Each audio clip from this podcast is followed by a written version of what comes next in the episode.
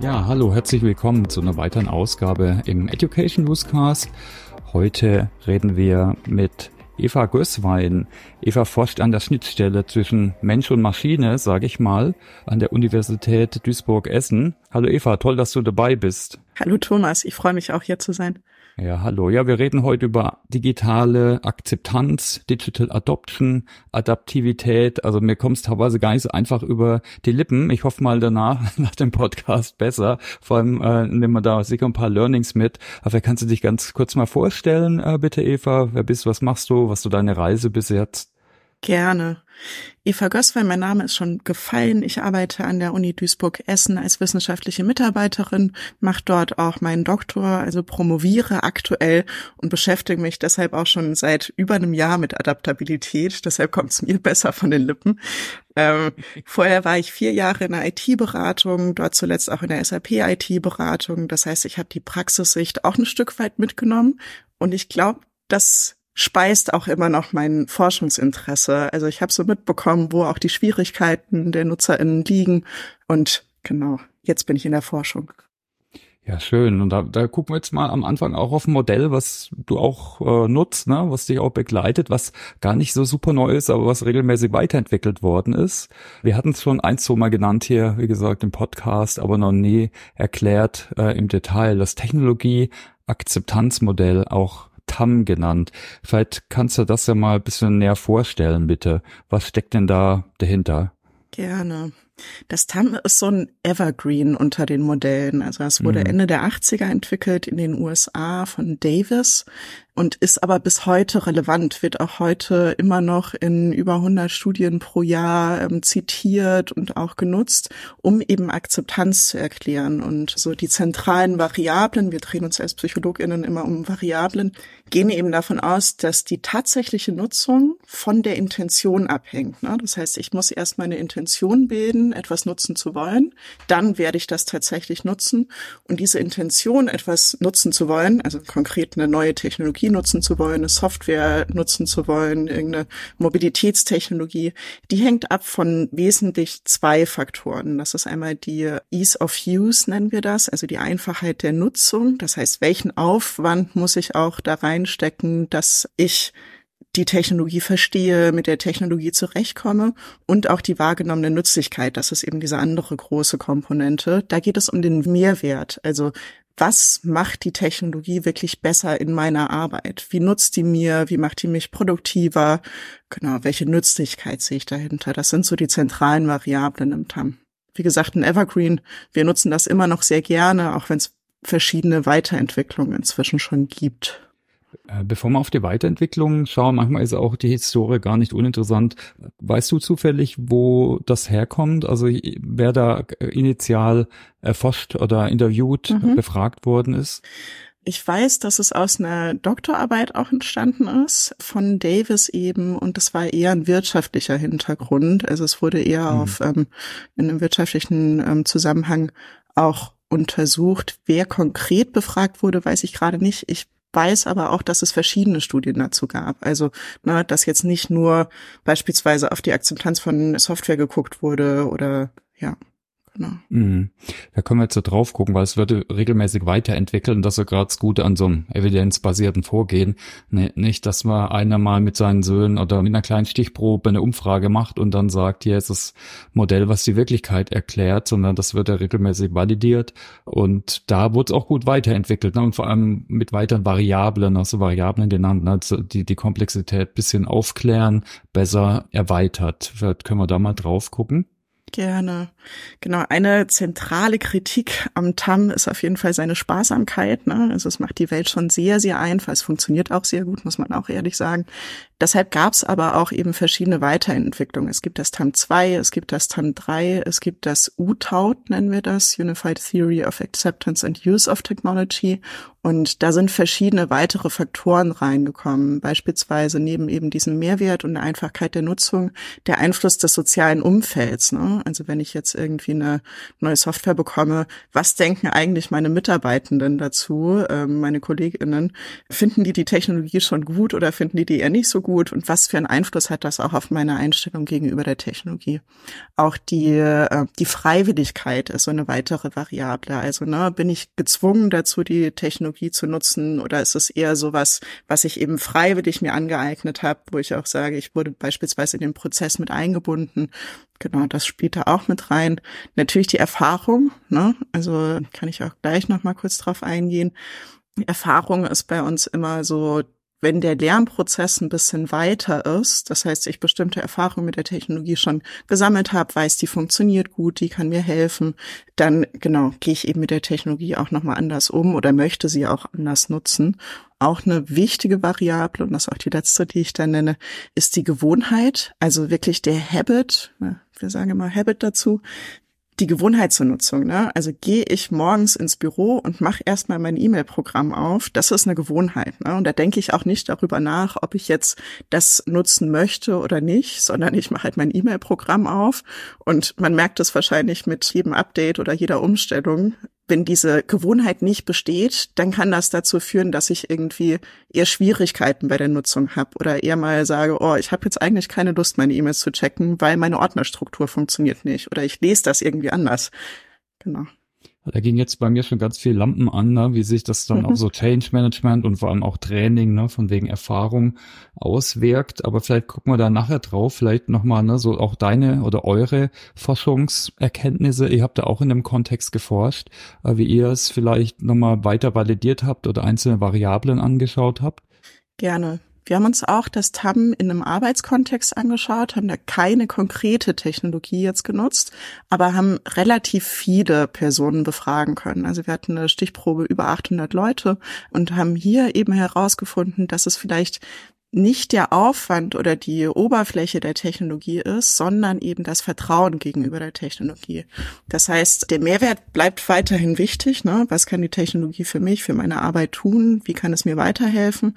Aber dieser Aufwand, also dass es vielleicht schwierig sein kann, die Technologie zu bedienen, der wird in unserer Studie eher weniger relevant und fällt aus dem Modell auch tatsächlich raus. Wir haben da so ein, zwei Ideen, wie das erklärt werden könnte. Ne? Also wir sind in der Forschung, das heißt, da bräuchte es weitere Studien dazu. Aber wir haben so die Idee, dass es sein könnte, dass der Aufwand inzwischen als Hygienefaktor für Technologien auch dient. Das heißt, dass ähm, Technologien, die wirklich zu schwierig zu bedienen sind oder zu viel Aufwand mit sich bringen, vielleicht gar nicht mehr am Markt bestehen können, also gar nicht mehr den großen Markt auch erreichen. Das ist so eine Idee.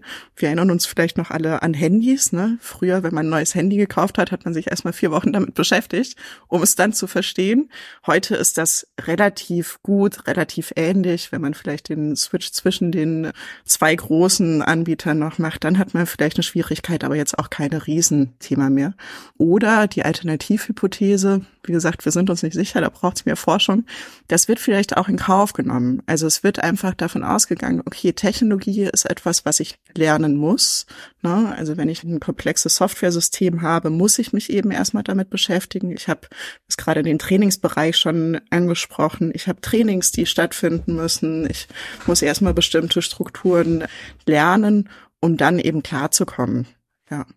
Mhm als Resümee, bei uns war das Vertrauen wichtig. Also hm. wie hm. stehe ich dem System generell gegenüber? Verstehe ich, was es macht, was es machen soll und performt es für mich? Das sind so die zwei wichtigen Dimensionen hinterm Vertrauen. Hm, ja, ich meine, das kann man gut nachvollziehen, ne? mit von wegen Konsumerisierung, wie man so schön sagt, dass erwartet wird. Aber manche Sachen entwickeln sich auch so, ne, von wegen Werten und äh, kollektiven Erfahrung. Mhm. Ja, spannend. Also Trust ist auf jeden Fall auch wichtig und Performance. Genau.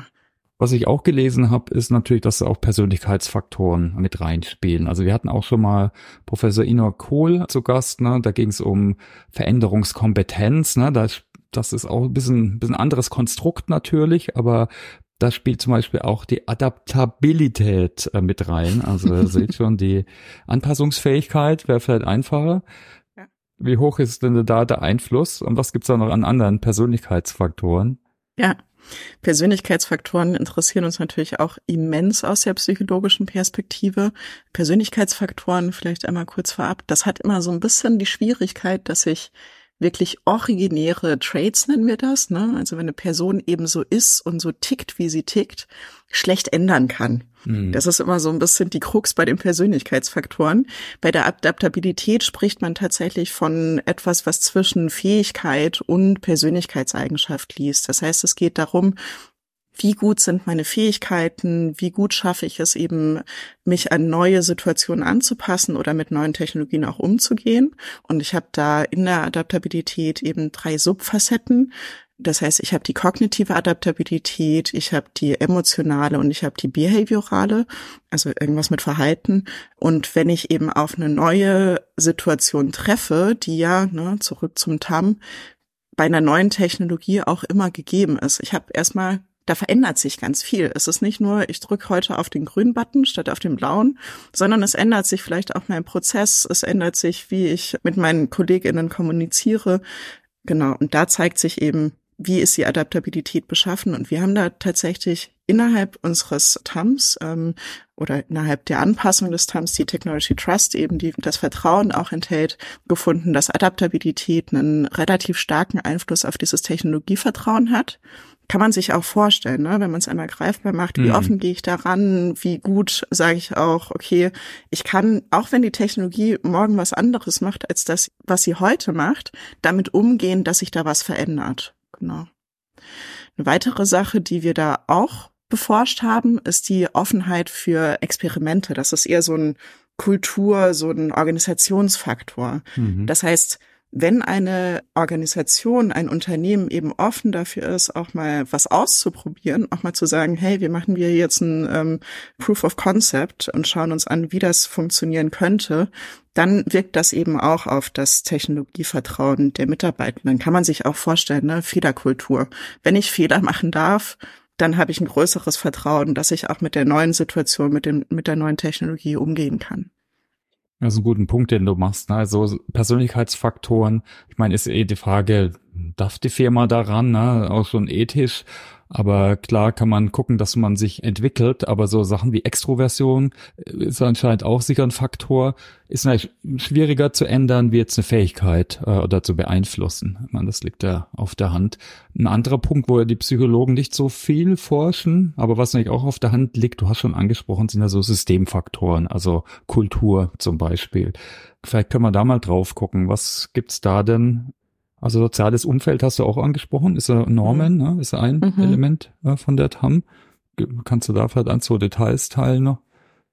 Genau. Soziales Umfeld spielt auf jeden Fall immer eine Rolle. Also kann man sich auch vorstellen, es ist eben ein Unterschied, ob ich für mich etwas mache oder ob ich das in einem Team mache, ob ich darauf angewiesen bin, vielleicht meine ähm, ja, die Technologie jetzt zu nutzen, um dort entsprechend das Teamziel auch zu erreichen. Genau, so Systemfaktoren sind wie gesagt nicht unsere Spezialität. Aber habt ihr da eigentlich Erfahrung? Also ich, genau, ich stelle gerne mal eine Rückfrage. Also jetzt halt nicht außer Forschung, ne? Ich ja. könnte natürlich sagen, auf jeden Fall im Change Management ist es wichtig. Ja. Also wenn die Ziele unklar sind, wenn das Belohnungssystem vielleicht sogar gegenläufig ist, also da ist das System absolut wichtig oder Ressourcen zur Verfügung gestellt werden für eine Veränderung, ob das Lernen ist oder Zeit oder Geld dann, um vielleicht ja, was zu lernen. Ich denke, das ist auf jeden Fall absolut wichtig. Wie gesagt, wir haben es im Kontext Veränderungskompetenz schon. Ne? Da sind auch, oder Willingness to Change, da gibt's dann auch eben Systemfaktoren, unter anderem die, die ich gerade genannt habe. Mhm. Ja, auf jeden Fall. Ne? Ich denke, das wäre auch in der Praxis klar. Ich die Menschen kann man nur bedingt ändern. Ich kann vor allem am, ne, an der, am System arbeiten. Und da gibt's ja auch Sachen, jetzt, die jetzt nicht so schwierig sind wie eine Kultur, ne? wie eben Regeln, Vorgaben, klare Ziele und so weiter. Ja, aber ich weiß, ihr habt auch schon im SAP-Kontext geforscht. Also jetzt ja. war jetzt vielleicht ein bisschen abstrakt, äh, was man besprochen haben, aber vielleicht kannst du da mal vorstellen, wie seid ihr da vorgegangen? Wie habt ihr da auch das Modell genutzt, um vielleicht auch so ein Beispiel zu geben und was kam dann so raus? Gerne. Genau, wir haben eine kleine Studie und ich muss das vorab sagen, weil äh, wir tatsächlich da keine riesige Stichprobengröße ähm, erzielen konnten und deshalb alle Ergebnisse, die ich vorstelle, mit so ein bisschen Vorsicht zu genießen sind. Wir haben eine kleine Studie gemacht bei einem österreichischen Mittelständler, die machen so Beschichtungen und hatten dort die Möglichkeit, wirklich auch über die Leiterin der SAP-Abteilung ähm, des Unternehmens zwei Messzeitpunkte zu haben. Das heißt, wir haben eine Online-Umfrage losgeschickt, einmal vor der SAP-Einführung und einmal sechs bis acht Wochen danach. Das heißt, wir hatten die Möglichkeit, eben zwei Momentaufnahmen zu haben, die dann auch zu vergleichen und eben auch einen Unterschied oder eine Entwicklung auch zu beobachten. Und das war trotz der kleinen Stichprobe super spannend. Wir haben da nicht so sehr das TAM eingesetzt. Wir haben uns eher auf ähm, solche Faktoren wie Stress und mentale Belastung konzentriert und da vielleicht auch nochmal genau zur Technologieakzeptanz allgemein. Unsere Hypothese war eben eine neue Technologie, wie in dem Fall eine SAP-Einführung, die kam wirklich von kein System oder eben so Laufzettel. Also da sind Menschen mit Papier durch die Gegend gelaufen. Auf einmal hatten sie ein SAP-System. Das ist schon, ist schon ein krasser Change. Also, genau. Mhm. Ähm, und unsere Hypothese war, da eine Technologie zu nutzen und täglich da eben die Prozesse über die Technologie abzuwickeln, das ist erstmal Stress, war unsere Hypothese, ne? Hat sich tatsächlich nicht bewahrheitet. Wir haben auch da wieder so ein paar Hypothesen, wie gesagt, müsste man weiter verproben. Das hat sich nicht bewahrheitet. Wir vermuten einerseits, weil die Umstellung so ein Stück weit überfällig war, also weil die Mitarbeitenden auch Lust hatten auf diese Technologie, auf diese Software-Einführung und weil die Einführung an der Stelle auch gut begleitet wurde. Also wir haben ähm, genau quasi eine qualitative Forschung an dem Punkt gemacht und eben auch mit dem mit dem Management darüber gesprochen, ähm, was da so gemacht wurde. Und ähm, in dem Fall wurde tatsächlich ein Key-User-Ansatz genutzt. Das heißt, es gab insbesondere eine Person, die wirklich nur dafür da war, um diese Software oder das Verständnis für diese Software, ne, da sind wir wieder beim Technologievertrauen, zu schärfen und zu sagen, okay, so funktioniert's. Wenn ihr Rückfragen habt, wendet euch an mich und wir bekommen das hin. Genau. Und hier hat man neben diesem Stress, der sich eben nicht erhöht hat und der mentalen Belastung, die sich auch erstmal nicht erhöht hat, auch noch gesehen, dass es einen positiven Einfluss von Personenvariablen gibt. Einmal die Offenheit für Neues, ne, auch eine ganz, ganz klassische Personenvariable auch eng mit der Adaptabilität, ähm, die wir eben schon besprochen haben, verknüpft. Das hatte einen positiven Einfluss und die intrinsische Motivation. Also wie gerne ich auch einfach das mache, was ich mache. Das hatte auch einen positiven Einfluss darauf, dass ich eben nicht gestresst von der Umstellung war. Genau. Also können wir jetzt rausnehmen, gerade ja wieder so eine Unterstützung ist auf jeden Fall hilfreich, kann Stress rausnehmen, zum Beispiel durch ein Key-User-Konzept. Mhm. Oder habt ihr noch weitere Erkenntnisse gehabt dabei? Das sind so die zentralen, genau. Wir sind da natürlich weiterhin interessiert, also da ähm, vielleicht aus dem Nähkästchen mhm. auch geplaudert. Wir überlegen das auch nochmal zu wiederholen. Wie gesagt, wir haben hier nur ähm, eingeschränkte Aussagekräftigkeit der Ergebnisse, weil für uns diese, ähm, diese Begleitung gerade mit so mehreren Momentaufnahmen eben super, super spannend ist. Also da auch zu sagen, es gibt, ähm, ich hatte vorhin über Gewohnheiten gesprochen, beispielsweise auch aktuelle Forschung, die sagt, vielleicht, ne, zurück zum TAM, spielt die Intention gar nicht so stark eine Rolle für die tatsächliche Nutzung, sondern die spielt vielleicht nur in der Anfangsphase eine Rolle. Also mhm. wenn ich mhm. mir morgens vornehme, ich möchte die Technologie heute nutzen, dann ist das die ersten drei Monate so, aber danach stellt sich eben die Gewohnheit an. Also ich bin wieder beim E-Mail-Programm. Ne? Ich muss nicht darüber nachdenken, ob ich das nutze oder nicht. Und diese Gewohnheit beobachtet man aber eben erst, wenn die Leute länger schon im Kontakt mit dem äh, Produkt, mit der äh, Technologie sind. Und deshalb ist das für uns ein, ein super spannendes Forschungsfeld auch noch. Es gibt da schon ein paar Sachen, wie gesagt, gerade dass Gewohnheiten wichtiger werden und man auch wegkommt von diesem, okay, alles wird immer bewusst entschieden, jede Nutzung wird bewusst entschieden. Das ist gerade so ein Trend in der Forschung, wo auch die Mitautoren beispielsweise von dem UTAUT, der Weiterentwicklung des TAM, Venkatesh et al. gerade eben in die Richtung forschen. Also da können wir dann aber auch mitnehmen, ne? wir müssen Raum geben, damit Menschen, Betroffene ihre Gewohnheiten ja bilden können, einüben können würde ich mal so sagen. Wie sieht's denn mit persönlicher Betroffenheit aus? Das ist oft auch so ein Thema, also jetzt nur aus dem Bauch raus mal, weil oft wird ja gerade eine SAP-Software wird jetzt nicht auf Mitarbeiterebene entschieden, dass wir jetzt, oh, wir tun jetzt mal die Prozesse standardisieren und äh, das ist oft ein Top-Management-Thema und die initialen Vorteile sind auch auf vielleicht Firmenebene oder auf Management-Ebene. Aber ich glaube, es gilt ja gerade rauszuarbeiten, was ist jetzt der Benefit und vor allem der Impact, aber auch der Benefit jetzt äh, für die individuell Betroffenen. Gibt es da auch Forschung eigentlich dazu? Mhm. Können wir sogar aus dem TAM ableiten an der Stelle. Also wenn mhm. wir ähm, genau die Perceived Usefulness nennen wir das ja, der wahrgenommene Mehrwert, der ist sehr, sehr individuell. Ne? Mhm. Wenn ich als ähm, Mitarbeiterin nicht verstehe, was mir das in meiner täglichen Arbeit bringt oder wie mir das meine Arbeit beispielsweise erleichtert, also den Sinn dahinter ich nicht verstehe, dann werde ich eben eher Widerstände aufbauen, Ängste aufbauen und vielleicht auch die Intention haben, das eher nicht zu nutzen, diese Technologie. Na, sehr gut. Äh, haben wir sogar wissenschaftlich erklärt. Ja, wir gucken mal so auf die, oder gibt es noch andere Forschungsergebnisse so in dem Kontext, die dir einfallen, jetzt, äh, die jetzt nicht von eurer Ecke sind, so in, äh, na, ist ja interessant, dass sich natürlich auch die, na, durch Wertewandel vielleicht oder auch technische Änderungen entwickelt sich ja auch so ein Modell weiter oder muss sich weiterentwickeln. Mhm. Äh, gibt es da noch weitere äh, Dinge? Mhm. Was ich vielleicht noch sagen kann, ist, dass die Relevanz vom TAM und auch von den weiteren Faktoren wie Gewohnheiten, wie ähm, Technologievertrauen sich eben auch stark übertragen lässt. Also das TAM ist einfach auch anwendbar auf die unterschiedlichsten Kontexte. Also wir forschen nicht nur oder nicht originär zu Software, sondern schauen uns eben auch an, wie sieht das mit kollaborativ arbeitenden Robotern aus, ne? So Arme, die dann irgendwie mhm. einen Prozess unterstützen und einfach die körperliche Kraft des Menschen auch verstärken können. Wie sieht das mit hochautomatisierten Fahrzeugen aus? Da vielleicht genau noch der Hinweis, dass TAM oder auch die ganzen Ergebnisse, die wir schon besprochen haben, eben auch auf unterschiedlichste Kontexte einmal übertragen werden können und dort auch ähnlich zu finden sind. Ja.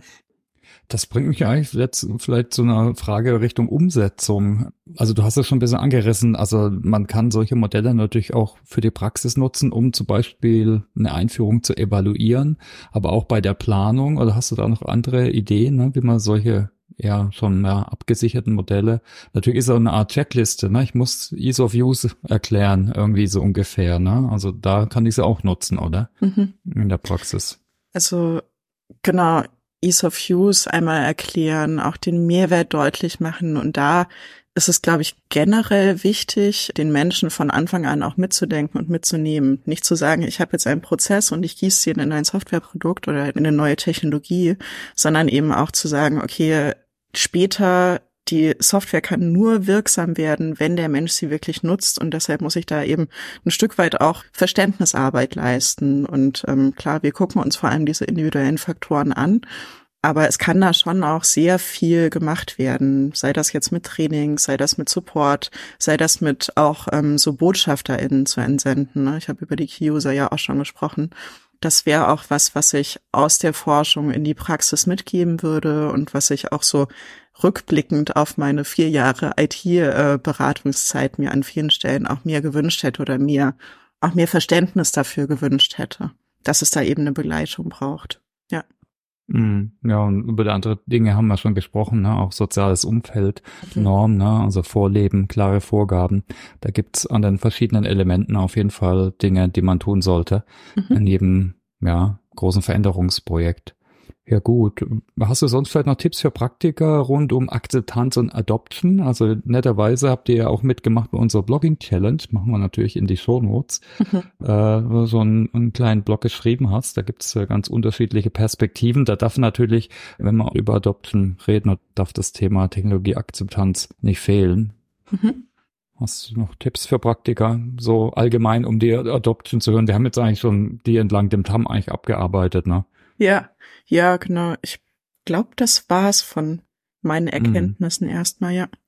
Gibt es deiner Meinung nach Mythen? Wir hatten erst einen Podcast mit Mythen, da ging es eher um KI-Mythen, aber es gibt ja oft auch so eine fälschliche Annahmen, vielleicht irgendwie ja, so quasi Forschung, die eigentlich gar nicht wirklich validiert wurde. Hast du da vielleicht welche? Ja, ein ein Mythos habe ich tatsächlich, der mich auch so aus, äh, aus meiner Praxiszeit noch ein bisschen begleitet es hält sich irgendwie hartnäckig der Mythos, dass Accessibility, also Zugänglichkeit, nur für eine sehr kleine Zielgruppe wichtig ist. Das ist was, das wird auch gerade in der Wissenschaft mit besprochen, wird auch mit diskutiert und möchte ich auch nochmal highlighten, dass Zugänglichkeit uns eben nicht nur alle angeht, weil wir eben den Menschen auch eine Zugänglichkeit schaffen wollen, die vielleicht gerade bei Software die Oberfläche nicht durch ihre Augen wahrnehmen können, sondern dass das eben auch für alle anderen vorteilhaft sein kann. Also ich denke da gerade an Alternativtexte von Bildern. Ich habe früher auch im Online-Kontext gearbeitet und dann mussten wir immer so eine Beschreibung, was ist auf diesem Bild draufschreiben. Super wichtiges Tool für die Menschen, die die Webseite anders wahrnehmen, als ich das machen würde. Und ein super wichtiges Tool zum Beispiel für Suchmaschinen. Ne? Also da sieht man auch den, mhm. den Mehrwert von so Zugänglichkeitsthemen. Und ja, das ist so ein Mythos, der sich, glaube ich, relativ hartnäckig hält, dass das eben was ist, was man jetzt machen muss. Gerade im öffentlichen Bereich, in, in der, im Public Sector ist es ja inzwischen auch Vorschrift an vielen Stellen. Und dann hat man da den Aufwand und sieht den Nutzen nicht. Aber ne, wenn wir bei der Perceived Usefulness sind, es nutzt uns eben allen was. Und das ist ein guter Punkt. Genau, das kann schnell abgetan werden. Ne? Ach, so viele blinde Menschen gibt es vielleicht gar nicht, mhm. die jetzt die Software nutzen, aber hat auf jeden Fall noch andere Effekte. Also ein sehr guter Punkt. Okay, ja, vielleicht bleibt vielleicht noch eine Frage, gerade zu den Trends zu stellen. Es gibt ja viel Bewegung, die natürlich auch auf Akzeptanz, auf Adaption, auf Adoption ausspielen. Na, also ich denke zum Beispiel an KI, wenn wir mehr natürlich interagieren. Das wurde uns schon vor vier, fünf Jahren mal versprochen. Ich denke, jetzt kommt's wieder äh, mit besseren Chatbots und so weiter. Hast du da vielleicht irgendwie einen Blick in die Glaskugel? Was denkst du, genau. was da kommt? Was ihr vielleicht in der Zukunft erforscht? Ja, aber da mit Robotern finde ich auch spannend. Ja. Das ist auch eine spannende Mensch-Maschinen-Schnittstelle. Ja. Was da aktuell viel diskutiert wird, wo aber die Forschung zu auch noch in den Kinderschuhen steckt, ohne dass ich da jetzt tief drin bin, aber so, so nehme ich es gerade wahr, ist das Thema Vertrauen und Transparenz. Also wenn ich mir überlege, was macht eine KI aus, die kann irgendwie erstmal mehr, als ich von ihr erwarte. Also ich bin immer wieder überrascht, was ChatGPT mir an Antworten geben kann. Ich gehe aber in den herkömmlichen Technologievertrauen-Konzepten immer davon aus, dass ich die Technologie, um ihr wirklich zu vertrauen, verstehen muss. Dass ich wissen muss, was passiert dahinter. Das ist bei einer KI der Punkt, der nicht stattfindet. Ne? Also ich mhm. habe ehrlich gesagt so Grundlagen von so Language Models irgendwann mal gelernt. Ich möchte nicht sagen, dass ich sie verstanden habe. Trotzdem weiß ich, bestimmte Sachen kann es und bestimmte Sachen kann es nicht.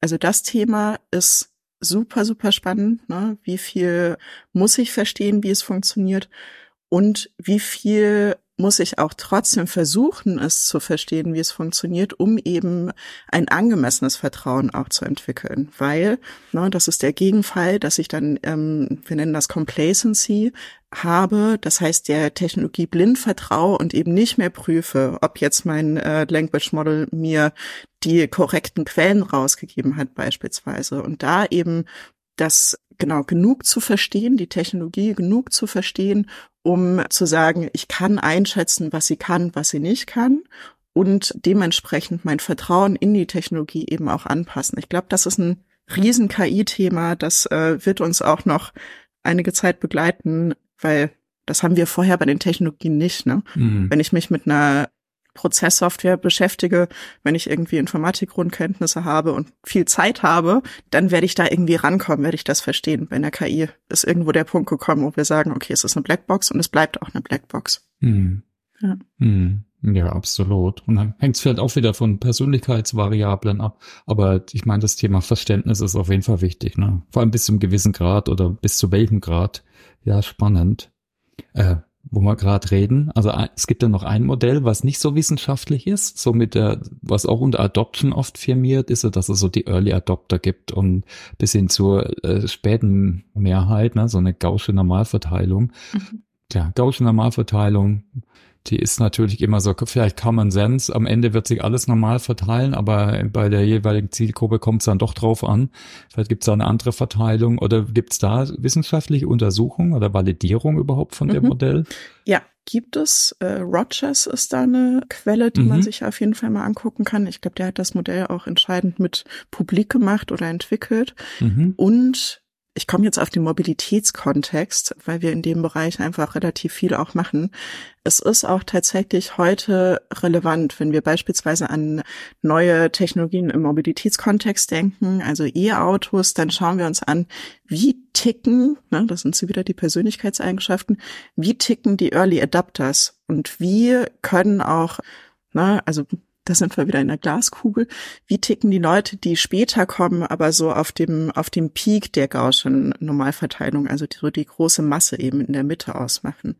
Gibt es Forschung zu, ist auch immer noch relevant. Ja. Also willst du schon sagen, ist schon so eine Daumenregel, die schon Sinn macht, die mhm. jetzt nicht nur auf fünf Leuten, die mal befragt worden sind, fußt. Okay, dann bin ich hier beruhigt. Sehr gut. Ja. Okay. Das macht ja Sinn, ne? auch bei Change- oder Veränderungsprojekten sowas zu berücksichtigen. Wollen nicht immer gleich alle mitmachen. Dann nehme ich zuerst mal die, die wirklich Lust haben. Da haben wir wieder die Persönlichkeitsfaktoren vielleicht und fange mal mit denen an und habe dann fertig User oder hab, hab Promotoren. Mhm. Ja, super. Also ich habe Fragen vorbereitet, noch ein paar andere, jetzt eher privater Natur, aber so für das Thema Technologieakzeptanz bin ich eigentlich durch, oder? Habe ich irgendwas vergessen? Irgendwas, was du noch anbringen willst? Ich glaube, das war's. Wir haben eine große Reise unternommen durch alle unterschiedlichen Teile, die wir so mal Sehr beforscht schön. haben. Ja. Dann kommen wir zur Home Story ganz kurz. Was ist so dein Narrativ zum Thema Lernen und Veränderung? Hast du da Glaubenssätze, Narrative vielleicht? Mm, also ich habe ein, zwei schon. Einer ist Projekte vergehen, Lernen oder auch Bildung bleibt. Ne? Also weiß nicht, habt ihr bestimmt auch. Ich habe oft das Gefühl, dass man so in so einem Wirbel steckt und so tägliche To-Dos und ähm, genau das, was gerade wirklich wichtig ist an diesem Tag, so da eben in so einem Wirbel sich bewegt. Das ist aber nicht das, an was ich mich erinnere, wenn ich da irgendwie ein halbes Jahr später zurückgucke, sondern das sind wirklich die Learnings, die Zusammenarbeit und ähm, ich nehme mir da auch immer die, also ich nehme mir diesen Glaubenssatz auch immer, um ab und an mir die Zeit zu nehmen, auch mal den Kopf eben rauszustecken aus diesem Wirbel und zu sagen, okay, was nehme ich denn von dieser Woche, was nehme ich von diesem Monat gerade mit, was ist das Bigger Picture, was habe ich mitgenommen, was lerne ich gerade, ja. Sehr schön. Hat man auch noch nie. Ich bin immer wieder fasziniert, was so tolle, auch inspirierende Glaubenssätze es gibt, die ich noch nie gehört ja. habe, aber die so echt doch inspirierend sind und klar, so viel drinsteht. Ich habe noch einen. Ähm, okay. Lernen geht nur auf Augenhöhe. Das heißt, also ne, ich als Forscherin, als Wissenschaftlerin, ich kann etwas beforschen, ich kann versuchen, es zu messen, ich kann es irgendwie abhören, weiß ich nicht, kann versuchen, es zu beobachten, aber wirklich verstehen und auch den Kontext begreifen, in dem mein Forschungsgegenstand gerade steht, das kann ich erst, wenn ich mit Leuten darüber spreche, wenn ich da relativ nah dran bin und ähm, eben auch sage, okay, das ist der Kontext, das sind die Beweggründe dahinter und auch wegkomme von meinem, okay, ich habe ich hab vorher die Welt schon verstanden, sondern eben wirklich offen ranzugehen und auf Augenhöhe zu sagen, was passiert hier gerade? Warum machen wir das so? Auch sehr schön. Was sind deine Ängste zu Technologien? ja. Was steht denn derzeit auf deiner To-Learn-Liste? Was lernst du gerade? Ähm, genau, ich habe ja das Glück, dass ich mich drei beziehungsweise vier Jahre lang mit Lernen beschäftigen darf in meiner PhD-Phase. Und da bewegt mich vor allem, wie neue Technologien und Kognitionen zusammenspielen. Also noch nicht mal Persönlichkeitseigenschaften, sondern wirklich auch Persönlichkeitseigenschaften, also Adaptabilität ist wirklich eins meiner Lieblingsthemen, aber auch so Entscheidungsfindungen. Ne? Also habe ich zum Beispiel Impulskontrolle, kann ich Impulse neue Dinge erstmal doof zu finden, kann ich den kontrollieren und mich eben öffnen dafür, dass da was Neues ist, ich mich damit beschäftige. Genau, dieser Zusammenspiel zwischen Technologie und Kognition, das ist ähm, mein Thema und das, genau, da lerne ich auch jede Woche was Neues. Das ist wirklich faszinierend und ich dachte am Anfang nicht, dass es so, dass es mich so weit trägt, auch dieses Thema, aber es wird noch nicht langweilig, muss ich sagen. Spannend, vor allem auch ein Thema, wo man auch wieder eher ansetzen kann, Kognition wie jetzt Persönlichkeit. Mhm. Also ja, dann müssen wir dich nochmal einladen irgendwann, wenn du spätestens wenn du fertig bist. Gerne. Äh, super spannend. Ja, wie, wie hältst du dich denn up to date? Hast du vielleicht auch Tipps für Quellen, wo du gerne nachliest? Also klar als Wissenschaftlerin sicher so die typischen Google Scholar vielleicht, aber wir können euren Blog verlinken, da sind auch ein paar Sachen drin, auch eure ja. Publikationen. Ja. Aber vielleicht hast du noch weitere Tipps vielleicht. Bei mir läuft inzwischen viel über Netzwerk. Also tatsächlich ist LinkedIn da mhm. für mich eine äh, wichtige Quelle, wo ich einfach auch Informationen bekomme über neue Paper beispielsweise. Ne? Die Wissenschaft, die publiziert ja immer. Und da einfach auch von, genau, mit dem Netzwerk in Kontakt zu bleiben, zu wissen, woran wird gerade geforscht. Das ist eine wichtige Sache. Und ähm, ich lese auch sehr gerne. Genau, also abgesehen von dem digitalen Content, irgendwie Paper oder auch mal eine Vernetzungsveranstaltung, ähm, lese ich auch richtige Bücher. Und da. Was liest du gerade? Genau, ich lese gerade äh, Die Faltung der Welt von Anders Devermann. Das ist ein Physiker und der beschäftigt sich mit Anpassung, ja ähm, im Kontext Klimawandel ist ein total spannendes Konzept, weil eben von einem Physiker entwickelt, aber trotzdem normal verständlich geschrieben. Also ne, ich habe keine Ahnung von Physik, ich gebe es ehrlich zu. Aber die Idee ist, dass es eben absolute Grenzen gibt und Entwicklung, beispielsweise auch Wirtschaftswachstum, sich an diese absoluten Grenzen auch anpassen wird und einen Weg finden wird, um damit umzugehen. Super spannend ist was, was mich gerade beschäftigt. Ich lerne da auch ganz viel, wie gesagt, Physik oder auch ähm, Kontext Klimawandel bin ich auch nicht so drin. Genau. Lässt sich aber auf vieles übertragen. Na cool. Pack mal in die Show Notes, finde ich immer auch spannend. Ne? habe ich jetzt auch noch nicht gekannt.